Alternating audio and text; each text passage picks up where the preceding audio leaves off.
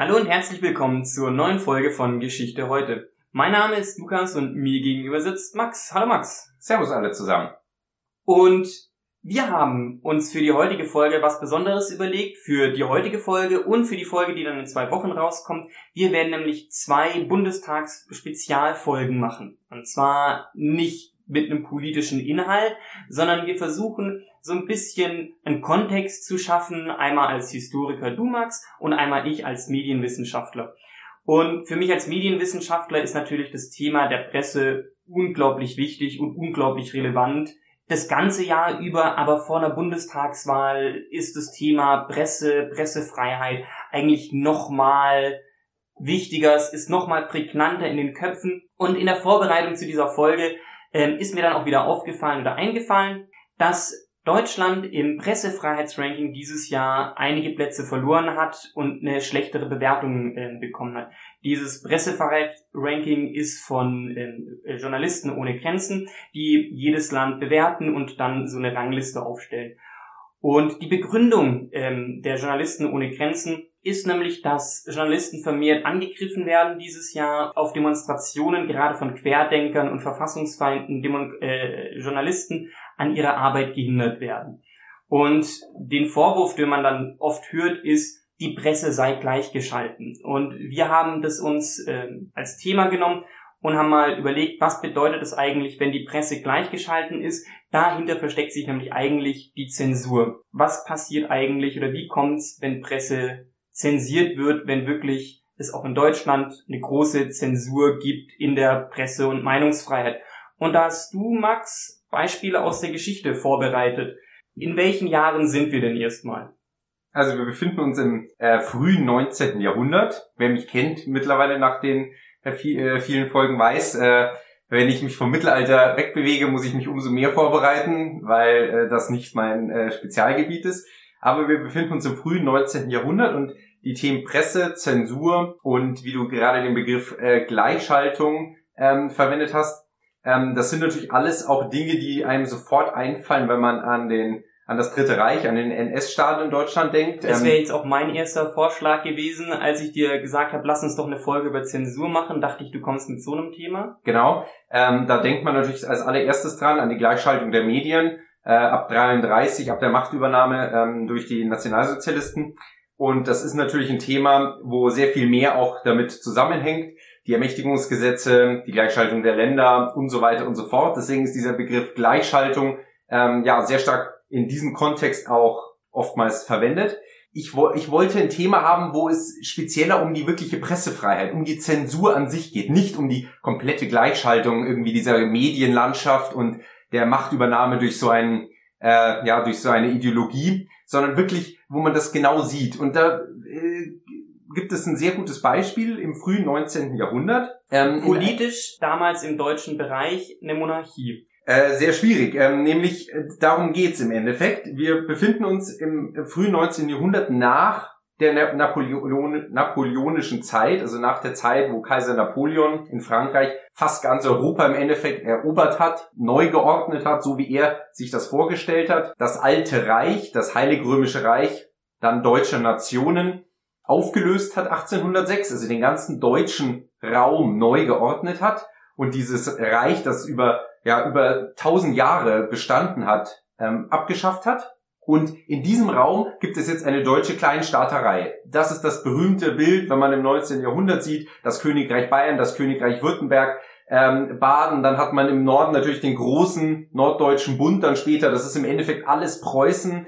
Ähm, da gibt es nur ein paar äh, Herzog- und Fürstentümer, die da noch rausstechen, ähm, in erster Linie Sachsen und Braunschweig. Und diese Landschaft hat man, also verschiedene Monarchien, ja, verschiedene Monarchien äh, die auf dem Gebiet des deutschen Raums vorherrschen. Alle haben nach der napoleonischen Zeit ein Ziel, nämlich das monarchische Prinzip zu retten und wiederherzustellen. Das monarchische Prinzip, also das Prinzip eines ähm, ja fast schon gottähnlichen Königs oder Kaisers an der Spitze eines Staates zu haben und dann im 19. Jahrhundert schon ein zwar ein Parlament meistens, einen Bundestag, aber der nur darunter fungiert. Und dieses monarchische Prinzip galt es zu retten. Im 19. Jahrhundert habe ich für meine historische Landkarte ein riesengroßes schwarzes Loch, weil ich mich da überhaupt nicht auskenne. Inzwischen, äh, nach den ganzen Folgen, kenne ich mich, glaube ich, im Mittelalter besser aus als im 19. Jahrhundert. Deswegen jetzt so ein bisschen meine Frage ähm, nach den napoleonischen Kriegen. Herrschte so eine Art Machtvakuum und wie war denn das Gefühl in der Bevölkerung? Haben die auch so einen ähm, demokratischen äh, Bürgergedanken gehabt, der sich da entwickelt hat? Auf jeden Fall. Es, ähm, es gibt die durchaus äh, ja, starke These auch von Jürgen Habermas, einem ähm, ja, äh, wichtigen äh, Philosophen, Soziologen, ähm, der äh, davon sprach, von der Politisierung des Bürgertums, ähm, sehr viel mehr wie der Elite, also im Endeffekt davor der Adligen, und ähm, dieses Bürgertum wurde schon im 18. Jahrhundert kommend ähm, politisiert über äh, ganz berühmtes Bild über die Kaffeehauskultur, in dem man sich dann traf und über Politik redete in Kaffeehäusern. Quasi das, was wir da vorgemacht haben, nur ohne Mikrofon. Äh, genau, im Endeffekt das, was man, ähm, wenn man einen Podcast aufnimmt, äh, heute noch fast macht, aber das stimmt. Ähm, und diese Kultur ähm, gipfelte in der Französischen Revolution wo die Bürger aufbegehrten, den Staat stürzten, äh, Ludwig äh, den 16. absetzten und sogar hinrichteten und ähm, ja eine Revolution ausriefen. Napoleon setzte sich an die Spitze dieser Revolutionsbewegung und überschlug alles. Und die Monarchen nach dem nach Napoleon versuchten jetzt das alles praktisch zu retten, die Monarchie und wieder einzusetzen. Und diesen Prozess oder diesen Vorgang nennt man Restauration, also auf Lateinisch Wiederherstellung. Und diese Restaurationszeit ist geprägt von den 1820er, 30er und 40er Jahren. Ähm, das ist die Zeit, wo das ganz speziell durchkommt in der Literatur, auch sehr interessant, das führt jetzt zu weit, aber die Biedermeierzeit, ähm, aber auch noch die ausklingende Romantik, da finden sich alle diese Ideen in der Literatur sehr schön. Ähm, wenn man da ein bisschen ähm, reinliest, zum Beispiel Heinrich Heine ist da ein sehr großer Stellvertreter davon, also da kann man durchaus da auch was finden. Es waren auch im Deutschunterricht immer meine Hassbücher, die ich lesen musste. Ähm das waren die besten. Nein, aber äh, äh, das ist auf jeden Fall, äh, das findet sich da in, in einem breiten Spektrum. Und man sieht schon, und das ist die Überleitung mit der Literatur zur Presse, dass sich eben die Bevölkerung auf jeden Fall politisiert hat und obwohl die Monarchie diese Restauration draufsetzt auf den Staat, ähm, gab es eine, ja, eine Aufheizung der pol politischen Meinung in der Bevölkerung. Die wollten das nicht mehr ein, uneingeschränkt, besonders die Studentenbewegungen, die Burschenschaften, ähm, die das ganz vehement äh, ja, angezweifelt haben und noch dazu wollten sie eine Nationalbewegung, einen einheitlichen Staat und so kam es zu einer Aufheizung in den 10er und 20er Jahren. Vielleicht muss man dazwischen auch sagen, als wir davor schon mal ähm, von Presse und Fake News im Mittelalter gesprochen haben und jetzt im 19. Jahrhundert, da ist was ganz Wichtiges passiert, nämlich der Buchdruck. Und zwar nämlich auf einmal möglicher ähm, massenmedial Informationen aufzubereiten, was sicherlich aus heutzutage medienwissenschaftlicher Sicht eine Politisierung der Gesellschaft ist möglich macht in dem Sinne. Auf jeden Fall. Also diese Aufheizung kam auch nur zustande, dass es überhaupt Mittel und Methoden gab, ähm, politische Meinungen flächendeckend kundzutun. Und da war ein Mittel und mit Abstand das stärkste im 19. Jahrhundert natürlich die Tageszeitungen, die aufkommenden Tageszeitungen. Von eher Zeitschriften wurden das wirklich die auch heute im Endeffekt in der Form noch existierenden Tageszeitungen, die gerade in den 20er und 30er Jahren zunehmend an Auflage gewannen durch die auch neuen Reproduktionstechniken. Dieser Buchdruck, der im 15. Jahrhundert entwickelt wurde, gewann jetzt im 19. Jahrhundert durch die ganze Industrialisierung nochmal an Fahrt und nochmal an ja, Geschwindigkeit. Und da kam es zu diesen Tageszeitungen, die ganz ähm, ja, notwendig waren dafür und die besonders flächendeckend in jedem diesen deutschen Ländern ähm, auch ja lokal sehr stark waren, ganz verschiedene. Und diese Politisierung dieser Tagespresse hängt damit ganz stark zusammen. Aber zurück zu der Aufheizung. Es kam dann auch zu politischen Attentaten in dieser Zeit, in den 10er und 20er Jahren und einer Revolutionsangst von den Monarchen und von dem Staat. Die zehn größten deutschen Staaten aus diesem deutschen Bund, diesem, ja, diesen verschiedenen Ländern, haben sich zusammengeschlossen, 1819, im August 1819, in dem Karlsbad, also ein, äh, in Karlsbad, das ist ein Ort in Böhmen, das ist ein, ein Kur- und Badeort, ein im 19. Jahrhundert sehr schicker Ort, um Urlaub zu machen für die Oberschicht. Und in diesem Kur- und Badeort haben sie sich getroffen und die sogenannten Karlsbader Beschlüsse verfasst. Und die Karlsbader Beschlüsse sollten das praktisch abwehren. Und darunter fielen verschiedene Gesetze. Und das Wichtigste führt dann zu dem Thema Zensur. Nämlich zum einen gab es das Universitätsgesetz, war die Kontrolle über Burschenschaften, über die Hochschullehrer wichtig, ähm, dass da äh, das geregelter war. Dann das Pressgesetz, und da sind wir dann schon beim Thema. Das Pressgesetz führte nämlich die bundesweite, also in, dem, in den ganzen deutschen Ländern, eine Vorzensur auf Zeitungen und Zeitschriften aus. Also eine Zensur vor der Publikation kam das Werk dann zu einem Zensor, der das Werk betrachtete, im Endeffekt die Zeitung, aber auch Literatur, das ist eben wichtig auch im Hinblick auf den Hinweis für die Literatur, der das Werk betrachtete und dann freigeben musste, ob das eben im Sinne des Staates war. Also nochmal ganz kurz, um zusammenzufassen. Wir hatten eine Zeit von einer Politisierung der Gesellschaft, aufrührenden möglichen Revolutionen und dann hat sich quasi die Oberschicht, die regierende Schicht getroffen und relativ einheitlich ähm, Dekret verabschiedet, das ganz viele Meinungs- und Pressefreiheiten ähm, verboten hat. Genau. Und zwar, wenn du gerade auch schon die Universität angesprochen hast, bis hin in den forschenden Bereich. Auf jeden Fall. Die Universität war aber wahrscheinlich sogar der wichtigste Ort für die Politisierung äh, oder mit einer der wichtigsten Orte. Äh, Hochschullehrer, Burschenschaften, das war wirklich im 19. Jahrhundert sehr wichtig für die liberale, aus, der Perspektive liberale und nationale politische Idee. Und diese Karlsbader Beschlüsse, die gab es noch weitere Punkte, die im Endeffekt zur Umsetzung beitrugen. Ähm, auch man kann fast aus heutiger Perspektive dann von einem Polizeistaat sprechen so einer zentralen Untersuchungskommission, die da eingesetzt wurde in den, in den verschiedenen Staaten, um das durchzusetzen. Und diese Zensur wurde wirklich sehr hart durchgesetzt und verlor erst nach der Revolution 1848 so ein bisschen an Wirkung. Äh, da kam es dann zu einer Revolution, die in Deutschland aber nicht so äh, gravierend war wie in Frankreich. Das ist jetzt hier auch nur erstmal dahingestellt. Die verlor auf jeden Fall etwas an, an, an Wirkung im Verlauf des 19. Jahrhunderts, auch weil die Masse an Medien so groß wurde, dass man es nicht mehr kontrollieren konnte und weil die Autoren immer mehr graue Felder ja entdeckten und das so ein bisschen ja natürlich äh, taktisch klug ausreizten die Zensur was zu veröffentlichen ist und was nicht bis dann ins 20. Jahrhundert das dann im Endeffekt fast fiel mit dem Ende des Reichs 1918, dann mit dem Ende des äh, Kaiserreichs des Deutschen fiel das endgültig bis 1933 zu den, bis zu den Nazis. Aber bis dahin war dieses Zensurgesetz gültig. Ähm, es war gültig und es kam dann aber auch auf die eigenen einzelnen Länder an, wie das umgesetzt wurde, beziehungsweise wie lang es gültig war. Diese Revolution 1848, Paulskirche ist da so ein äh, Stichwort, äh, Versammlung, verlor das in den einzelnen Ländern unterschiedlich an, äh, an Dynamik, die Zensur. Ähm, in Preußen wurde das sehr strikt zum Teil noch eingehalten. In den südwestlichen äh, Ländern eher weniger. Ähm, da äh, schlug die Revolution teilweise zu, äh, zu stark durch. Die Monarchen mussten immer mehr schauen, sich sozusagen sich zu retten hm, im Vergleich auch zu den Kammern, zu den Parlamenten sodass dann das an Wirkung ähm, ja, verlor. Aber um hier für das Thema ist wirklich relevant die 20er, 30er Jahre des 19. Jahrhunderts, diese Restaurationszeit, wo die Zensur eben ein politisches Mittel war, um die politisierte Bevölkerung klein zu halten, um möglichst die Meinungen nicht gegen den Staat äh, ja, zu kanalisieren.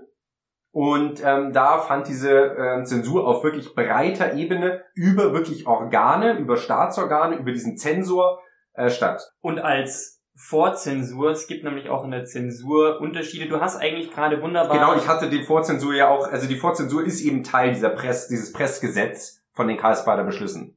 Genau, bei, bei, bei der Zensur, bei der Definition hast du eigentlich gerade schon alles wunderbar zusammengefasst. Es ist von staatlicher Stelle, wird überprüft, was denn eigentlich veröffentlicht wird. Ganz einfach gesagt. Und da kann man nämlich dann auch immer noch äh, unterscheiden, ob das passiert, bevor irgendwas veröffentlicht wird, nämlich wie bei den Karlsbader Beschlüssen, dass man ähm, einem Zensor das fertige ähm, journalistische Werk zeigen musste. Und es gibt aber auch die Zensur, die danach passiert. Also man kann das veröffentlichen und danach geht ein staatliches Organ durch und löscht es dann wieder. Das ist so ein bisschen die, die Unterscheidung, die es da gab äh, oder generell gibt. Und da war das tatsächlich ganz klassisch, was man sich heute als Zensur vorstellt ähm, sozusagen der Upload-Filter des 19. Jahrhunderts. Genau, so kann man das sagen. Ähm, es führte zum Teil natürlich auch so weit, dass ganze Magazine, ganze Zeitungen verboten wurden.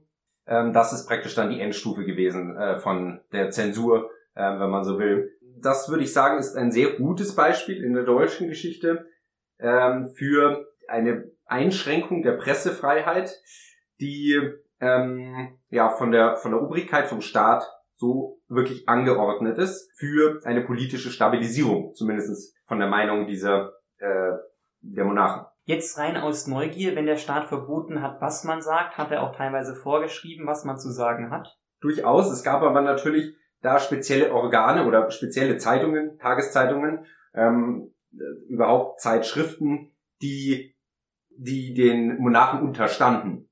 Die waren praktisch das, der, ja, der, das Organ, das dann die wirkliche Propaganda, wenn man so will, obwohl man da ein bisschen vorsichtig sein muss, ähm, nach außen veröffentlichte. Es ging ja jetzt hier speziell um das Aufkommen der ganzen Vielfalt an Tageszeitungen, die wirklich äh, dann eben schon da war. Also es gab einen, eine hessische Tageszeitung, eine Frankfurter Tageszeitung, eine Tageszeitung aus Köln, eine Tageszeitung für den Rhein. Also es gab wirklich ein ganz buntes Gemisch an verschiedenen äh, Tageszeitungen und die zu kontrollieren, nicht die ganz die die besonders großen, die ähm, eh mehr oder weniger gekoppelt sind an den Staat, die gab es auch, ähm, wurden aber schlagartig natürlich auch in diesen Jahrzehnten weniger, weil die anderen einfach an Erfolg stark gewannen. Es ist ja heutzutage auch noch so, dass die, die regionalen Tageszeitungen tatsächlich stärker sind als die ähm, überregionalen. Und, und die stärksten Zeitungen heute sind im Endeffekt regionale Zeitungen, die groß geworden sind. Also die Frankfurter Allgemeine und die Süddeutsche Zeitung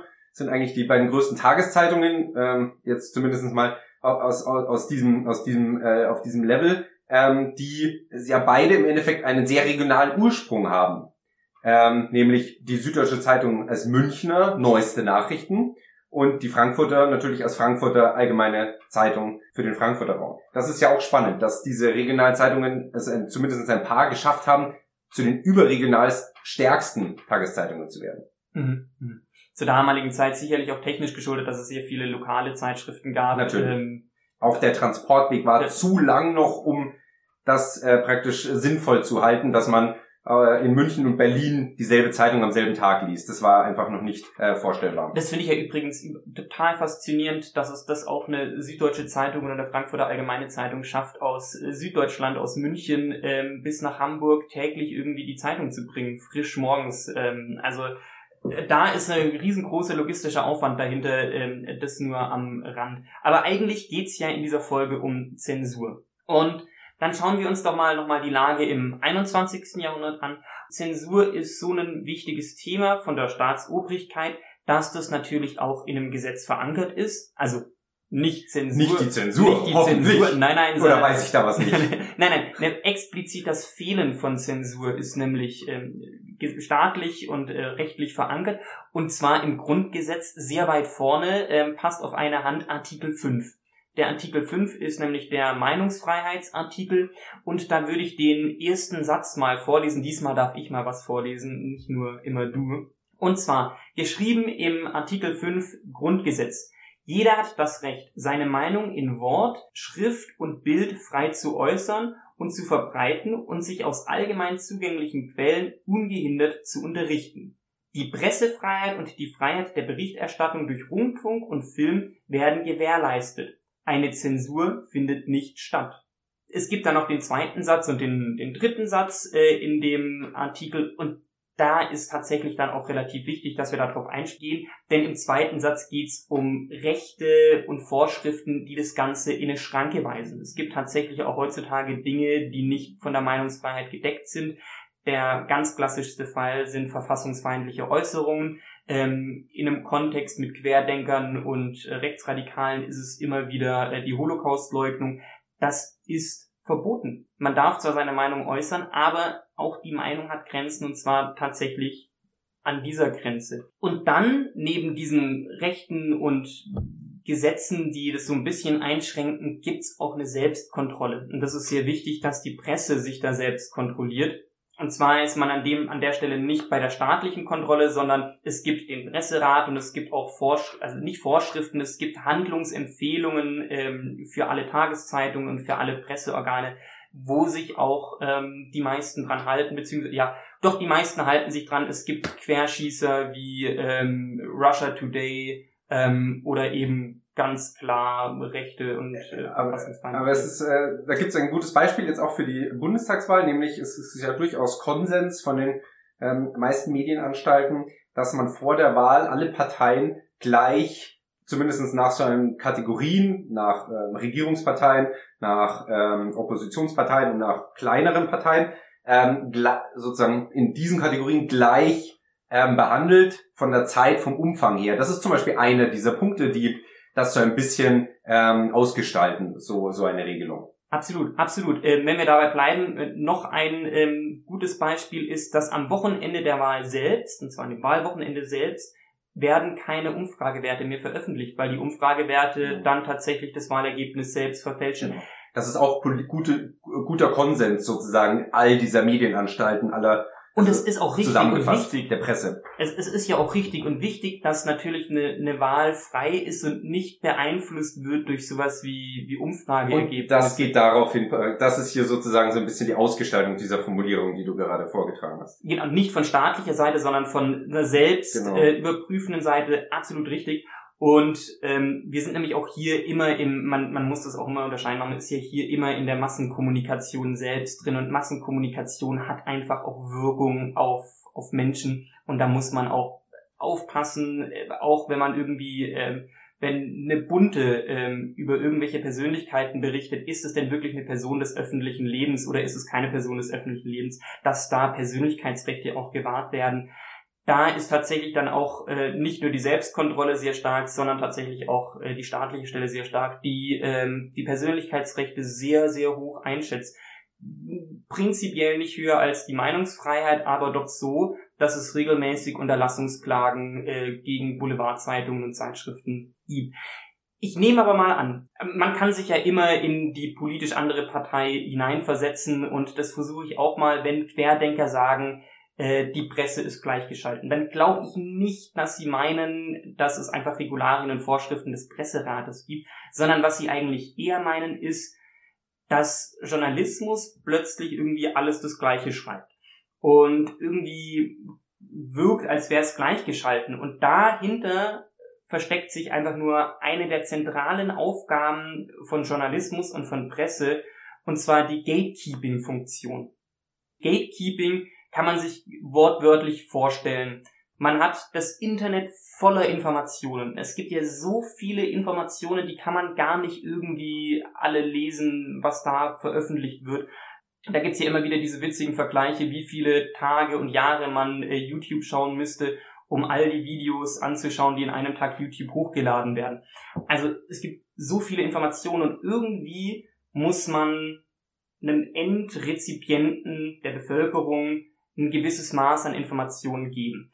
Und das ist diese Gatekeeping-Funktion. Diese Gatekeeping-Funktion besteht nämlich aus zwei Teilen. Informationsreduktion, also quasi diese Informationen so runterzubrechen, das ist relevant, das ist nicht relevant. Und auch noch viel wichtiger, Informationsfilterung im Sinne, stimmt diese Information, stimmt diese Information nicht. Und es gibt auch in der Wissenschaft ganz klare Fakten etwas ist so, etwas ist nicht so. Selbst wenn es natürlich auch immer irgendwie eine Grauzone gibt in einem wissenschaftlichen Bereich. Man kann mit Statistik sehr gut Ergebnisse verzerren. Diese Verzerrungen werden aber tatsächlich auch durch die verschiedenen Tageszeitungen, durch die verschiedenen ähm, Publikationen abgedeckt. Und was die Querdenker jetzt vermutlich meinen, oder was meine Vermutung ist, was ein Querdenker meint, der sagt, die Presse ist gleichgeschalten, dass die Presse die Informationen vorsortiert, reduziert und überprüft, ob diese Information stimmt. Wenn ein Querdenker etwas gelesen hat, das nicht stimmt, dann wird die Zeitung auch darüber nicht berichten. Und dann liest ein Querdenker nirgends das, was er denkt, was stimmt. Das ist eine der grundlegendsten Aufgaben des Journalismus und das ist keine Zensur das ist keine Zensur, das unterfällt ja, unterliegt ja nicht irgendwie einer staatlichen Kontrolle, es ist keine Vorzensur, die Zeitung wird nach, vor dem Druck nicht einem Zensor äh, ge gezeigt.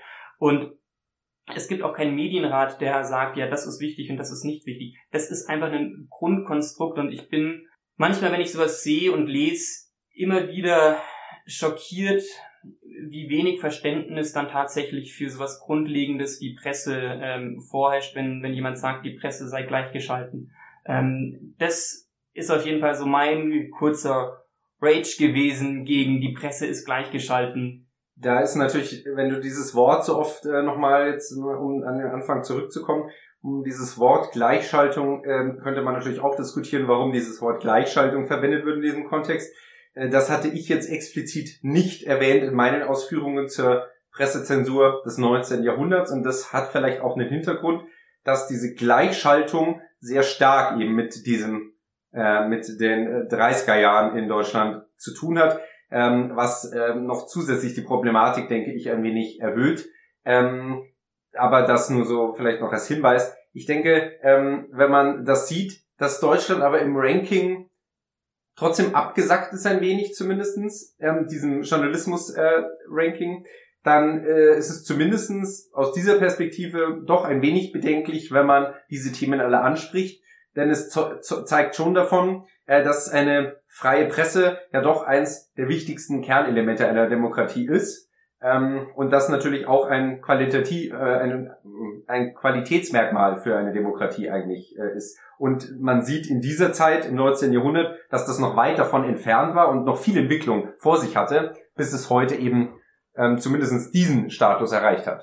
Unbedingt, unbedingt. Ähm, Gerade aus der Medienwissenschaft weiß man eigentlich, wie gut man Menschen zu Meinungen bringen kann, wie gut eigentlich, jetzt verwende ich den Begriff Propaganda, funktioniert das sieht man gerade in, in autokratischen und absoluten Diktaturen, wie zum Beispiel China. Die Presse und die Meinung ist so stark zensiert und überprüft und ähm, reglementiert, dass tatsächlich der Revolutionsgedanke oder der Gedanke eines anderen politischen Systems gar nicht erst aufkommt. Da kann man unglaublich viel machen an diesem einen Stellrad der Presse. Das geht allerdings viel zu weit. Das geht viel zu weit. Eigentlich ging es jetzt nur um äh, die Bundestagswahl und dieses, die Presse ist gleichgeschalten. Was wir wollen, vier Wochen vor der Wahl, Information ist gut, Information ist wichtig und vertrauenswürdige Nachrichtenquellen aus Tageszeitungen, regionalen und überregionalen Tageszeitungen sind